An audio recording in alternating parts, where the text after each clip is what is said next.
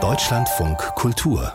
Fazit Israel soll von der Venedig-Biennale ausgeschlossen werden. Das fordern Tausende von Kulturschaffenden in einem offenen Brief zwei Monate vor Eröffnung der internationalen Kunstausstellung. Initiator des Briefes ist eine eigens gegründete Gruppierung namens Art Not Genocide Alliance, kurz ANGA. Und zu den Unterzeichnern gehören etwa die amerikanische Fotografin Nan Goldin oder der amerikanische Künstler Michael Rakowitz, der aus einer jüdisch-irakischen Familie Familie stammt.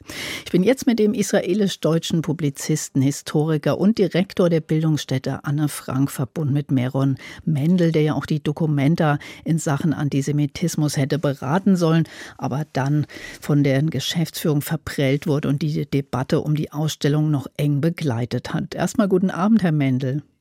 Hallo, guten Abend.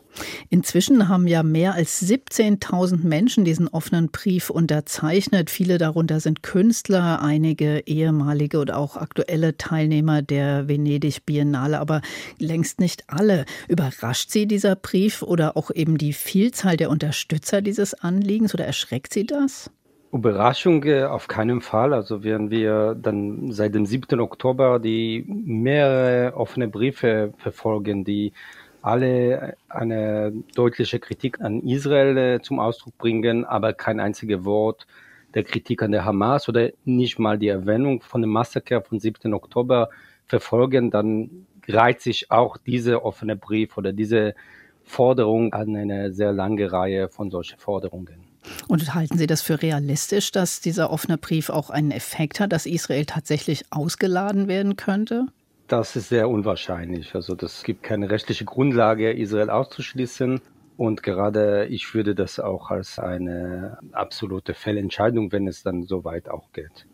Aber man hat ja langsam den Eindruck, dass tatsächlich fast jede Woche irgendetwas passiert, was so eine feindselige, angespannte Stimmung in der internationalen Kunstszene erzeugt, ähm, weil ja ständig irgendwer mit antisemitischen Statements und Aktionen von sich reden macht. Wie erklären Sie sich das? Ich würde nicht alles als antisemitisch bezeichnen. Also ein, ein ist klar, es gibt einen Trend, wo einseitige Kritik auf Israel eine, ein Konsens bildet in große Teile der Weltkunst- und Kulturszene. Wir haben das auf der Berlinale vor kurzem gesehen.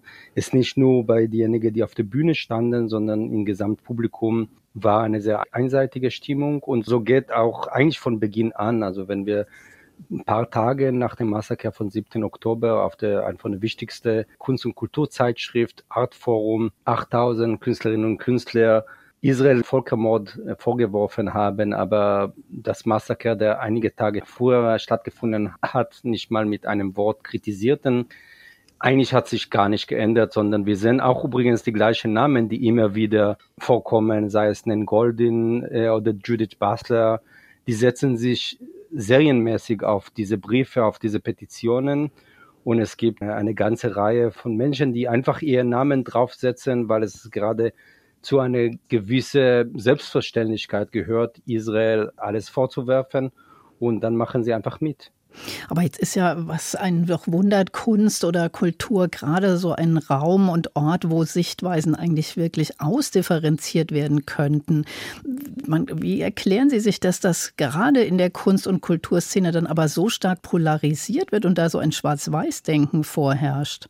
Ich bin mir gar nicht sicher, dass gerade in der Kunst- und Kulturwelt differenziert wird, auch nicht in andere Sachen. Gerade große Teile der Szene verstehen sich als radikal, oft auch als linksradikal und äh, zu dieser Selbstverständnis als radikal gehört auch dazu, manchmal einfach sehr deutlich eine Seite zu nehmen und die sind, äh, wir haben schon vorher von der Documenta gesprochen. Ich hatte in den letzten Jahren sehr viele Gespräche mit Künstlern, mit Intendanten und oft äh, hat man das Gefühl, dass wenig Wissen hinter dieser große Radikalität steckt. Also dass gerade Uneindeutigkeit oder ähm, gerade die historische Dimension des Konfliktes Nahost wenig bewusst ist in dieser Szene. Man entscheidet sich ganz klar für eine Seite. Äh, Israel wird als Kolonialstaat gesehen, also von Grund auf hat Israel eigentlich keine Legitimität zu existieren.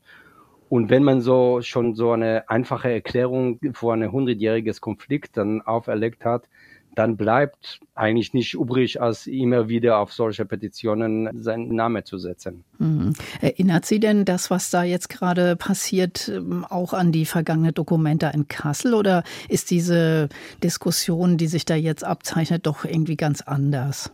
Also das ist mehr oder weniger das Gleiche. Also es gibt einfach diese Konsens.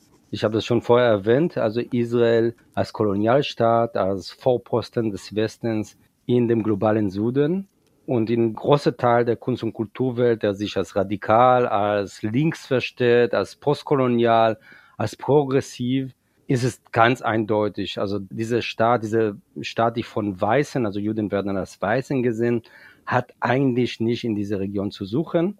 Und äh, was wir aber schon seit dem 7. Oktober erleben, ist natürlich, dass es das alles noch emotionaler geführt wird, noch krasser. Wir haben tatsächlich schlimme Situation, schlimme humanitäre Situation in Gaza und die Bilder von dort, das unterfüttern natürlich die Überbau, der schon von Anfang an schon da war. Und von daher würde ich auch nicht sagen, dass die Gesamtkritik an solche, an Israel und an militärische Vorgehen von Israel antisemitisch oder sogar falsch ist. Es gibt sehr viel in dieser Kritik, der berechtigt ist. Und ich kann auch sehr gut verstehen, wenn Leute sich entsetzt zeigen über die Situation in Gaza.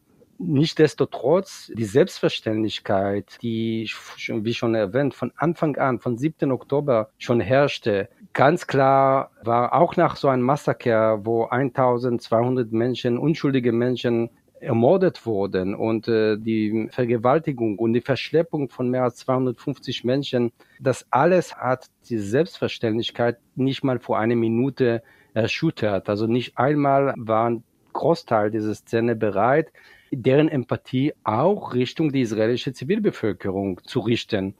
Und von daher bin ich immer so ein bisschen skeptisch, dass die jetzt äh, so stark auf die Zivilbevölkerung in Gaza hingewiesen wird auf deren Situation, wenn es ein doppelter Maßstab ist und wenn äh, israelische Zivilisten erstmal gar nicht zählten, dann wirklich nicht äh, viel glaubhaft dann, dann schauen und sagen, ja, die machen sich wirklich sehr viele Sorgen um palästinensische Zivilisten. Meron Mendel, der Direktor der Bildungsstätte Anne Frank. Vielen Dank für dieses Gespräch und alles Gute für Sie. Dankeschön. Schönen Abend.